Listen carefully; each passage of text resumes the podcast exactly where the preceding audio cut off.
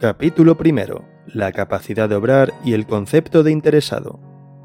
Artículo 3. Capacidad de obrar. A los efectos previstos en esta ley tendrán capacidad de obrar ante las administraciones públicas a. Las personas físicas o jurídicas que ostenten capacidad de obrar con arreglo a las normas civiles. b los menores de edad para el ejercicio y defensa de aquello de sus derechos e intereses cuya actuación esté permitida por el ordenamiento jurídico sin la asistencia de la persona que ejerza la patria potestad, tutela o curatela. Se exceptúa el supuesto de los menores incapacitados cuando la extensión de la incapacitación afecte al ejercicio y defensa de los derechos o intereses de que se trate. C cuando la ley así lo declare expresamente, los grupos de afectados, las uniones y entidades sin personalidad jurídica y los patrimonios independientes o autónomos. Artículo 4. Concepto de interesado. 1. Se consideran interesados en el procedimiento administrativo a quienes lo promuevan como titulares de derechos o intereses legítimos individuales o colectivos. b los que, sin haber iniciado el procedimiento, tengan derechos que puedan resultar afectados por la decisión que en el mismo se adopte. C. Aquellos cuyos intereses legítimos, individuales o colectivos puedan resultar afectados por la resolución y se personen en el procedimiento en tanto no haya recaído resolución definitiva. 2 las asociaciones y organizaciones representativas de intereses económicos y sociales serán titulares de intereses legítimos colectivos en los términos que la ley reconozca. 3. Cuando la condición de interesado derivase de alguna relación jurídica transmisible, el derecho habiente sucederá en tal condición cualquiera que sea el estado del procedimiento. Artículo 5. Representación. 1. Los interesados con capacidad de obrar podrán actuar por medio de representante, entendiéndose con éste las actuaciones administrativas salvo manifestación expresa en contra del interesado. 2. Las personas físicas con capacidad de obrar y las personas jurídicas, siempre que ello esté previsto en sus estatutos, podrán actuar en representación de otras ante las administraciones públicas. 3 para formular solicitudes, presentar declaraciones responsables o comunicaciones, interponer recursos, desistir de acciones y renunciar a derechos en nombre de otra persona, deberá acreditarse la representación.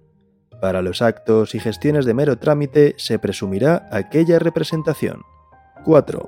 La representación podrá acreditarse mediante cualquier medio válido en derecho que deje constancia fidedigna de su existencia. A estos efectos se entenderá acreditada la representación realizada mediante apoderamiento a Puzacta efectuado por comparecencia personal o comparecencia electrónica en la correspondiente sede electrónica o a través de la acreditación de su inscripción en el registro electrónico de apoderamientos de la Administración Pública competente. 5. El órgano competente para la tramitación del procedimiento deberá incorporar al expediente administrativo acreditación de la condición de representante y de los poderes que tiene reconocidos en dicho momento. El documento electrónico que acredite el resultado de la consulta al registro electrónico de apoderamientos correspondiente tendrá la condición de acreditación a estos efectos. 6. La falta o insuficiente acreditación de la representación no impedirá que se tenga por realizado el acto de que se trate siempre que se aporte aquella o se subsane el defecto dentro del plazo de 10 días que deberá conceder al efecto el órgano administrativo, o un plazo superior cuando las circunstancias del caso así lo requieran. 7 las administraciones públicas podrán habilitar con carácter general o específico a personas físicas o jurídicas autorizadas para la realización de determinadas transacciones electrónicas en representación de los interesados.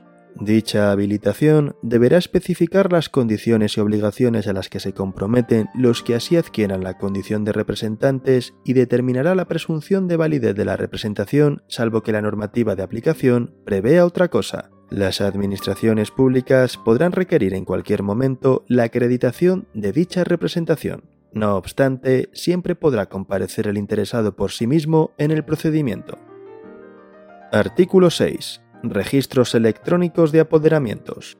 1 la Administración General del Estado, las comunidades autónomas y las entidades locales dispondrán de un registro electrónico general de apoderamientos, en el que deberán inscribirse al menos los de carácter general otorgados a Puzacta, presencial o electrónicamente, por quien ostente la condición de interesado en un procedimiento administrativo a favor del representante para actuar en su nombre ante las administraciones públicas. También deberá constar el bastanteo realizado del poder.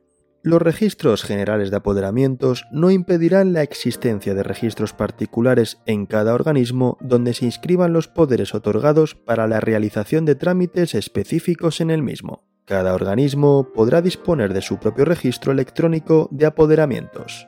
2. Los registros electrónicos generales y particulares de apoderamientos pertenecientes a todas y cada una de las administraciones deberán ser plenamente interoperables entre sí, de modo que se garantice su interconexión, compatibilidad informática, así como la transmisión telemática de las solicitudes, escritos y comunicaciones que se incorporen a los mismos. Los registros electrónicos generales y particulares de apoderamientos permitirán comprobar válidamente la representación de quienes actúen ante las administraciones públicas en nombre de un tercero, mediante la consulta a otros registros administrativos similares al registro mercantil de la propiedad y a los protocolos notariales. Los registros mercantiles de la propiedad y de los protocolos notariales serán interoperables con los registros electrónicos generales y particulares de apoderamientos. 3. Los asientos que se realicen en los registros electrónicos generales y particulares de apoderamientos deberán contener al menos la siguiente información. A. Nombre y apellidos o la denominación o razón social, documento nacional de identidad, número de identificación fiscal o documento equivalente del poderante. B. Nombre y apellidos o la denominación o razón social, documento nacional de identidad, número de identificación fiscal o documento equivalente del apoderado. C. Fecha de inscripción. D. Periodo de tiempo por el cual se otorga el poder. E. Tipo de poder según las facultades que otorgue. 4. Los poderes que se inscriban en los registros electrónicos generales y particulares de apoderamientos deberán corresponder a alguna de las siguientes tipologías. A. Un poder general para que el apoderado pueda actuar en nombre del poderante en cualquier actuación administrativa y ante cualquier administración. B un poder para que el apoderado pueda actuar en nombre del poderante en cualquier actuación administrativa ante una administración u organismo concreto. C. Un poder para que el apoderado pueda actuar en nombre del poderante únicamente para la realización de determinados trámites especificados en el poder. Cada comunidad autónoma aprobará los modelos de poderes inscribibles en el registro cuando se circunscriba a actuaciones ante su respectiva administración. 5. El apoderamiento a Puzacta se otorgará mediante comparecencia electrónica en la correspondiente sede electrónica haciendo uso de los sistemas de firma electrónica previstos en esta ley, o bien mediante comparecencia personal en las oficinas de asistencia en materia de registros. 6. Los poderes inscritos en el registro tendrán una validez determinada máxima de 5 años a contar desde la fecha de inscripción. En todo caso, en cualquier momento antes de la finalización de dicho plazo, el poderante podrá revocar o prorrogar el poder.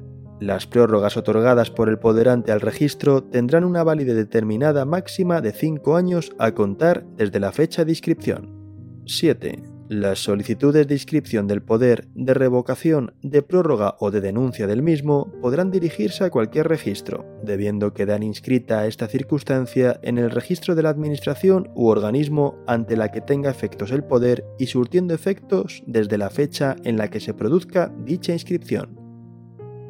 Artículo 7. Pluralidad de interesados. Cuando en una solicitud, escrito o comunicación figuren varios interesados, las actuaciones a que den lugar se efectuarán con el representante o el interesado que expresamente hayan señalado y en su defecto con el que figure en primer término. Artículo 8. Nuevos interesados en el procedimiento. Si durante la instrucción de un procedimiento que no haya tenido publicidad se advierte la existencia de personas que sean titulares de derechos o intereses legítimos y directos cuya identificación resulte del expediente y que puedan resultar afectados por la resolución que se dicte, se comunicará a dichas personas la tramitación del procedimiento.